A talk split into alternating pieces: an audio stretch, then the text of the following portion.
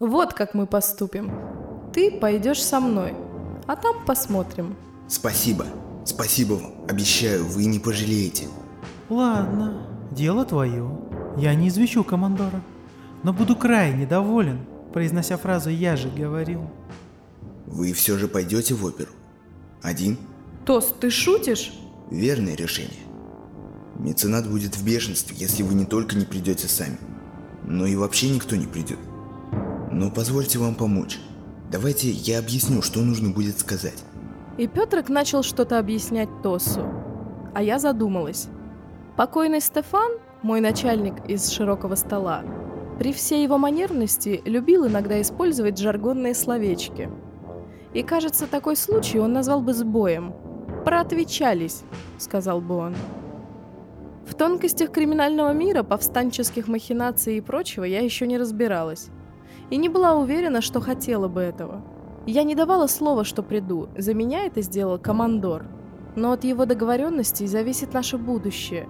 Будущее Тосса уж точно. «Если ему что-то угрожает, лучше бы тебе сказать», — спросила я, когда Арсен ушел, получив инструкции от Петрака. Нет, с вашим избранником все будет в порядке. «Он не мой избранник. Простите, просто показалось. Он мой друг. И он мне верит. А я решила поверить тебе». Петраку явно было приятно мое доверие. «А теперь пойдем. И запомни, может, тебе это покажется пустой угрозой, но если ты вздумаешь меня разочаровать, я найду тебя и утащу в морок. Навсегда. Акт 2. Часть 4. Я собралась быстро. Фальш-наряд светской леди скрывал под собой более практичный костюм человека, готового бежать или драться в любую минуту. Мгновенно отстегивающаяся юбка, капюшон, кажущийся элегантной пелериной – высокий корсет, исполняющий роль защитного жилета, и дамский зонт с клинком внутри. Впрочем, последний предмет был очень обычен. В первом кольце трость или зонт без лезвия, кажется, уже не первую сотню лет считались дурным тоном. «Зачем тебе была нужна птица?» — спросила я, когда мы сели в пневмокапсулу, ведущую в район Крестца. Это редкая порода, пещерная. Я думал, с ее помощью можно будет проследить за тем, кто отдавал мне приказы. Но с птицей не продавался ее визор, а без него воспроизвести то, что она увидела, нереально. Так запись птицы не посмотреть. А что это за человек? Охранники, что держали нас на нашей же фабрике как рабов, называли его Холст. Седоватый столичник, шепелявый с моноклем. Ладно, будет время и надобность, и с этим разберемся. Я нервничала. Из-за ТОСа, пены, фица и грядущей операции. После слияния я обрела все навыки той, иной дары, в том числе умение фехтовать и стрелять. Но вот смелости ее и наглости, позволяющей лезть во все подряд заварушки, мне не досталось. Вы правда это умеете? Что? Ну, то, что говорят. Приходить во снах, высасывать душу и прочий бред. Нет, но иду к этому. Капсула остановилась, и мы вышли. Я поймала себя на мысли, что без этих капсул ни за что бы не смогла сориентироваться в первом кольце. А кто это говорит? Ну, люди разные. И говорят разные. Например, что вам всего 12 лет. Хотя видно, что это не так. Как это видно? Ну, скажем, я точно вижу, что вы меня старше. Район Крестца только оживал. С улиц сходил туман, плавно перетекая в воздушные реки. Люди заполняли ресторации и кафе. В воздухе летали запахи дыма, дорогой еды, летучие мыши и беспокойство. «А сколько тебе?» 21 год. «Ну а мне 19». Да. А морщины и седые волосы? Впрочем, это не мое дело. «Что? Что за ерунда?» Я остановилась и подошла к витрине. Отражение подтвердило слова Петрика – седина в волосах, которые я только-только отрастила, и какие-то совсем чужие морщинки в уголках губ и глаз. Вот дрянь. Надо узнать у врача. А что еще несут эти люди? Потешь мое самолюбие. Ну там много взаимоисключающего. Что вы родили ребенка от сути морока, что у вас родной брат серпарь, что вы носите чужие лица, что вы то мать, то убийца, что вы никогда не знали мужчину, что ваша мама была степной ведьмой на службе какого-то богатого оккультиста. Люди много болтают. Да вот, послушайте сами. Что? Где? Вон, те три господина за столиком обсуждают вас. И Петрик указал на трех столичников в дорогих костюмах, сидящих за столиком на улице, под тусклой сиреневой люмосферой. Они пили дорогую настойку и о чем-то болтали. «Как, как ты узнал?» Прочел по губам. Еще один мой странный навык, который просто появился. Я подошла и встала неподалеку, словно ожидая кавалера. Нет, я не согласен. В ней есть свой шарм. Чушь! Это не шарм, а как бы хорошая работа пропаганды повстанцев. Ведьма, девка из народа, мать. Все это как бы шаблоны, причем куда хуже, чем тот же парень из толпы. Как минимум, она красива, если снимки и плакаты не врут. Врут, конечно, но это не самое главное. Вы слышали, как она читает? Ой, Даниил, не начинайте. Да это же просто омерзительно. Я слушал запись ее речи новобазной. Ее песню и эти убогие слова света. Никаких эмоций. Хотите мое мнение? Так это самый бездарный символ революции. Я стиснула зубы. Ехидный мужчина сидел в паре метров от меня. Он курил толстую сигару, пил настойку и то и дело поправлял свой немного распустившийся шейный платок. Нет, за себя мне не было обидно. Точнее, почти не было. Мне было обидно за всех тех людей, которые погибали на моих глазах за идею, которую я, пусть и не умела, пыталась донести до всех, кто меня слышал. Обидно было еще и от того, что этих слов мне никто не писал. Они были пусть и неловкими, но моими. Снова заболела голова, пальцы сами собой сжались в кулаки. Меня задели его слова, очень задели. И вся моя обида вмиг воплотилась в осязаемом импульсе гнева. Той самой точки воли, про которую не раз говорила Милена. Не нравятся мои слова? Ну, давай попробуем без слов. Да и вообще, эта ведьма просто... Просто... Говоривший вдруг тяжело задышал и потянулся к шее, а затем душераздирающе зевнул и повалился на стол. Люмосфера над сидящими внезапно загорелась ярче, а затем лопнула, разбрасывая вокруг зеленые молнии. А я от испуга и с приятным холодком удовольствия, идущего по спине, быстро вернулась к Петрику. Это вы его убили? Надеюсь, нет. Не думаю, что он мертв. Уходим. Мы зашагали прочь, к самому дальнему из заведений крестца, оставляя за собой ухающую и ахающую толпу. Читать по губам? Серьезно? Ну да. Не самый полезный навык, если честно. Но иногда бывает весело. И что еще у тебя в запасе? Больше ничего. Это странно, да? Киллан умеет ухаживать за цветами. Еще отлично рисует. Бейлот – лучший повар из всех. Мэя, сводная сестра, была отличной актрисой и акробатом. Плюс вроде бы потрясающая любовница. Мы странная семейка. Как ты вообще попал к меценату? Плохо помню. Он меня усыновил вместе с еще дюжиной детей. До этого я был в приюте Белой Леди, лет до пяти. Так, мы пришли. Расскажешь позже. Газон был заведением более чем специфическим, оккультным. Небольшое круглое здание из древнего камня и кирпича, стоящее под старым акведуком, который вел из ниоткуда в никуда.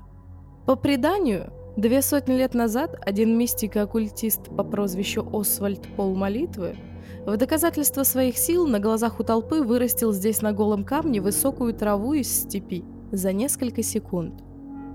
Подтверждение легенды трава тут и правда росла, только совсем не степная – Синяя и мелкая, больше похожая на мох или лишайник. Она была всюду. На крыше, ступенях, идущих вниз к массивным дверям заведения, и вокруг покрывая камень. В первый раз месяц назад меня привела сюда Милена, рассказывая о воле и угощая недурным грибным ликером. С тех пор я тут не была. У входа стоял и курил наш соглядатый горняк, один из взломщиков. Я кивнула ему и тут же укорила себя. Не надо показывать, что мы знакомы. Он, впрочем, сделал вид, что меня не увидел. «Все-таки пришла. Я думала, не хватит тяму», — сказала Эста весьма громко, стоило мне спуститься внутрь. Судя по всему, кроме наших, в заведении не было никого. не считая пожилого хозяина, которому, как сказала Милена, можно было доверять. А это еще что за новость? Нос в понос. Пим и Эста встали, когда Петрик вслед за мной вошел внутрь. Остальные взломщики повстанцев, исправно делавшие вид, что они просто посетители, не обернулись. «Он пойдет с нами». Были причины не возвращать его меценату.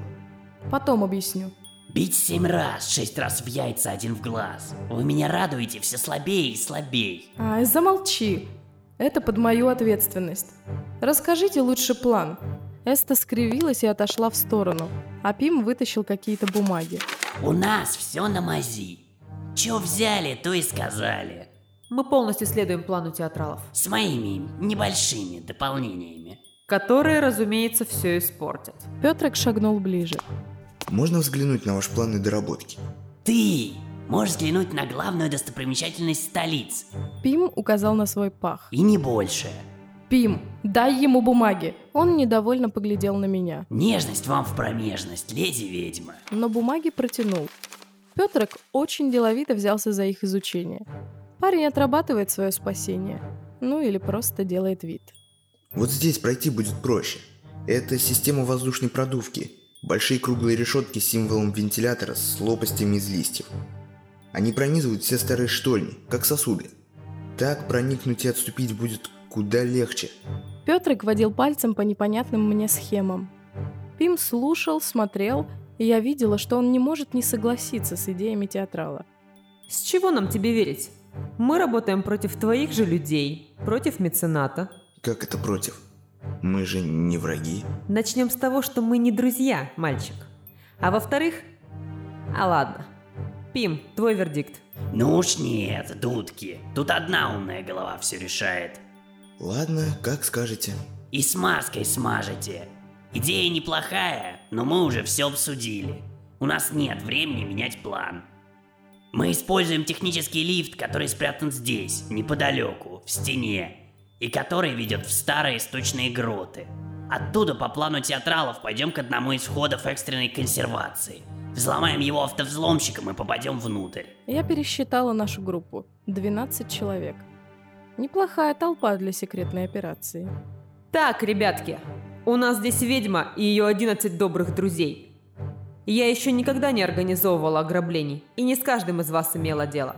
Но я уверена, все свои роли знают. Рубаки, костоправ, дозорные, взломщики. Однако, уясните еще раз, ребятки, мы грабим госхранилище по чужому плану. Да, там мало охраны, но только лишь потому, что это место слишком опасно для самих охранников.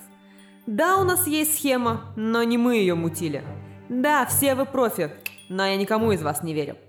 Так что не расслабляемся. Я убью любого из вас до того, как вы совершите ошибку. Люди начали вставать. Через 15 минут все наши ребята по очереди будут выходить отсюда, чтобы не привлекать внимание.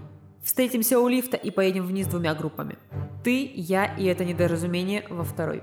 Кого Эста имела в виду, Пима или Петрика, понять было сложно. У вас, барышня, вместо всех органов желчные пузыри. Прекрати болтать, пахнет плохо. Спустя полчаса я со второй группой в составе Пима, Эсты, Петрика и еще двух ребят спускалась вниз в старом, жутко скрипучем и ржавом лифте. «Все это плохо кончится», — сказала я, поеживаясь от идущего снизу жуткого холода. Что? С чего ты взяла? Так всегда бывает. Никогда не получается, как хочешь. Кто-нибудь умрет, сработает сигнализация, нас будут ждать. У меня опыт небольшой, куда меньше, чем у вас. Но этот урок я уже выучила.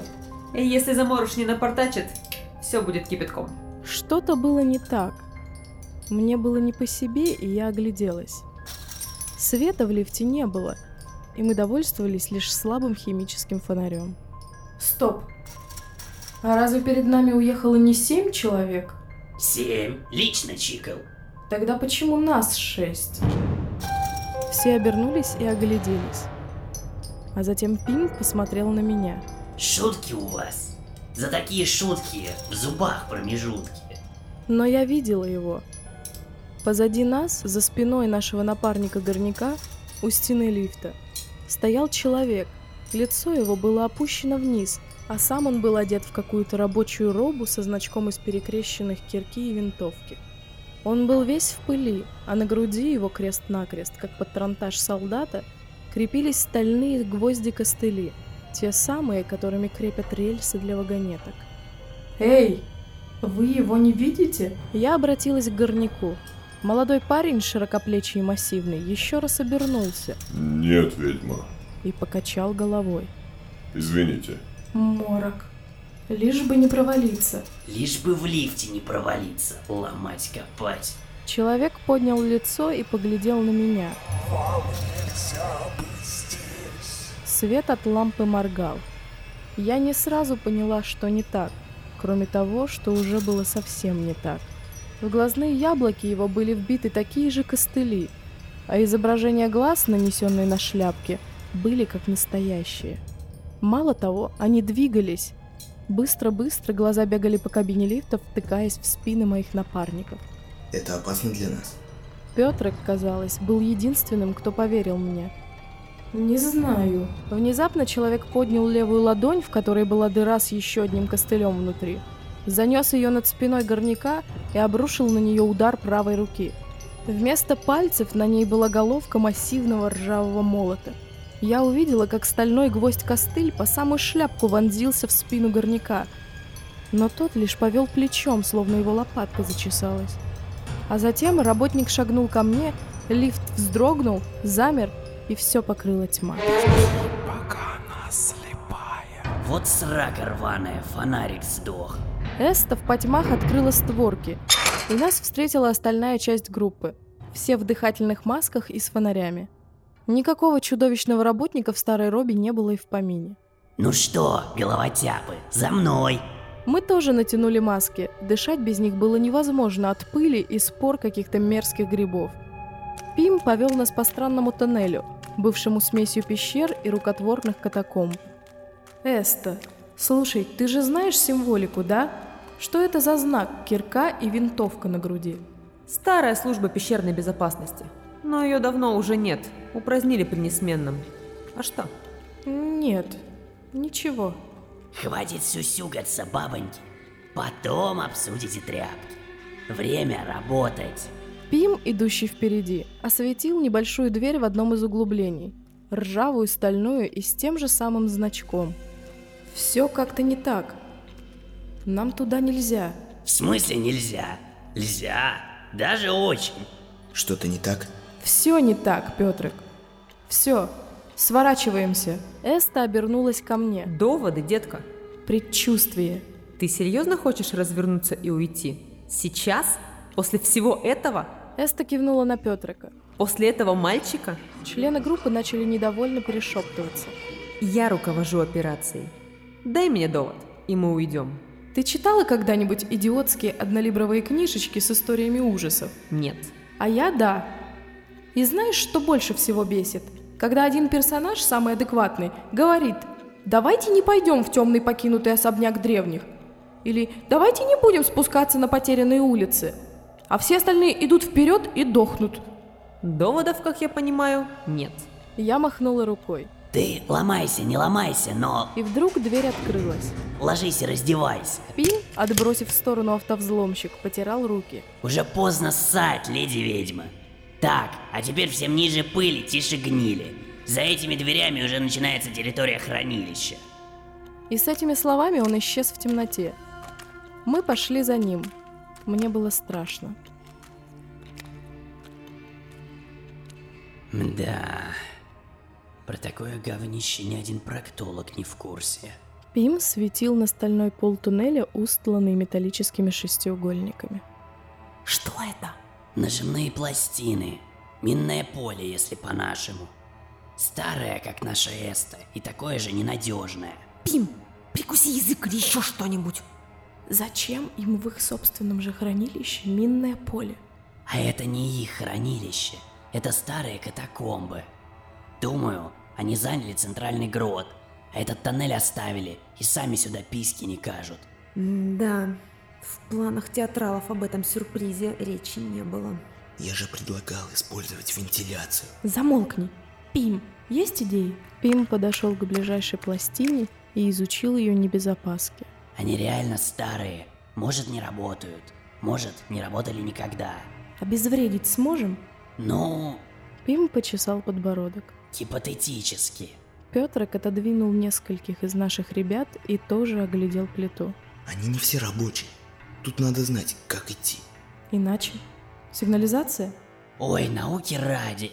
Их делали еще тогда, когда таких слов не было. Просто все это взлетит на воздух и засыпет нас к углям собачьим. Понятно, с чего театралы решили идти тут. Вопрос лишь в том, кто их надоумил. И как бы нам не обосраться. Готово. Что? Пим поглядел на Петрика. Он же разогнулся над пластиной, убирая в карман какие-то инструменты, а затем демонстративно наступил на плиту ногой. Ничего не произошло. Они могут взорваться, но обезвредить их легче легкого. Реальное старье. А ваш малец не пальцем делом. После того, как мы все разрулим и меценат закончится, можно будет взять его в ученики. Так, Пим и Петрик, идите вперед и все обезвреживайте. Остальные медленно за ними. Мы с Дарой замыкаем. Тоннель был недолгим и прямым. Мы шагали по метровым шестигранным пластинам по очереди, медленно следуя за Пимом и Петриком, которые ловко их отключали. Фонари мы выключили, лишь оба техника светили в пол, стараясь не водить лучами по стенам. Впереди уже виднелся желтый грязный свет промышленных ламп, и угадывались очертания больших ящиков, как вдруг стоять! все мгновенно замерли, как вкопанные. Стало вмиг настолько тихо и неподвижно, что мне показалось, будто время остановилось, словно на фотокарточке. Только пыль, витавшая в воздухе, опровергала это. Что такое? Пим, уже миновавший минное поле, с круглыми глазами смотрел на горняка, того самого, с кем мы ехали в лифте. Он стоял, не шевелясь, в неудобной позе, и я видела, что все мускулы его мощного тела напряжены. Так, Дылда, медленно опусти ногу. Как ты это проглядел, недомерок? Ты же шел первым. Ну не знаю я винтить-крутить. Может, они на древних не рассчитаны, а только на жирных горняков. Все остальные медленно обошли парня и скучковались у проема, за которым и находилось хранилище. Моя голова заболела вновь. Давайте я попробую обезвредить ее. Петрик шагнул было к бедолаге, Осади убыток. но Пим схватил его за пояс небольшим гаечным ключом. Одно дело — лечь в неактивный механизм, и совсем другое — возведенный. Это же как с женщиной. Еще одно твое сравнение, и я тебя сама сравняю. С пылью. Все вокруг странно, знакомым образом поплыло. Казалось, будто перед моим взором медленно проявляется мутное стекло, искажающее все вокруг. Мы не можем оставить его здесь. Его заметят. Дайте мне минуту, я обезврежу ее. Если у тебя не выйдет, этот гребаный туннель завалит. Не стоит. Дара права. А вдруг он спалится или решит уйти и подорвется? Не ссыте, я не решу уйти. Вокруг все посерело, стало иным. Я увидела, как в спине, в центре позвоночника нашего бойца-горняка, торчит чудовищный стальной костыль, от которого вниз, к самой пластине, идет ржавая скрипучая цепь. Я, как учила Милена, закрыла глаза и трижды глубоко вздохнула, концентрируя волю в затылке. Когда я открыла глаза, морок отступил. Дара, ты тут? Эста придвинулась ко мне. Мы должны его усыпить. Что? Усыпи его. Сделай, как тогда, заставь его заснуть. Зачем? Затем, что я его не знаю. За него говорил командор, не я. Кто в курсе, что у него на уме? Стоит этому парню решить, что он может убежать, как все взорвется, и мы останемся без пути для отступления. Только его вес удерживает плиту от взрыва. Он должен на ней остаться. Вечно вы проблемы из воздуха берете. Просто пошли живо. Раньше сядешь, раньше выйдешь. Пусть постоит, подождет. У меня есть другая идея. Я подошла ближе к горняку, закрыла глаза левой ладонью и быстро ее отвела. Все стало серым. Горняк все так же стоял, костыль торчал в его спине, но на этот раз цепей было уже больше. А в начале коридора, откуда мы пришли, стоял все тот же ослепленный человек в робе, что был в лифте. Я могу... Могу попробовать... Что? Ты о чем? Ай, вы не поймете. Мне кажется, что я должна была сказать. Что мне кажется, если вытащить этот костыль, который никто кроме меня не видит, то мина не сработает. А если это вообще не так? Дара, мы как на ладони в этом тоннеле. Давай усыпим его. Так никто из охраны не заметит его, и он точно не сойдет с места. Вы можете просто пойти и перестать пинать мошонку. Я поглядела на горняка. Петрик уже изучал пластину, но было видно, что он более чем не уверен в своем успехе. Хотя, ведь первую мину он обезвредил с легкостью. Дара, это приказ. Усыпи его, или я просто его убью. Я обернулась. Здесь я отдаю приказы, Эста. Не знаю, почему я это сказала. Уж точно не потому, что хотела быть главной. Скорее, потому что не захотела подчиниться Эсте, готовой убить своего же человека. На секунду все вновь покачнулось. И я увидела жуткого техника с остальными костылями уже в центре коридора. Да ну, неужели? Глаза Эсты стали неприятно холодны. Ну раз так, то давай, приказывай, ведьма.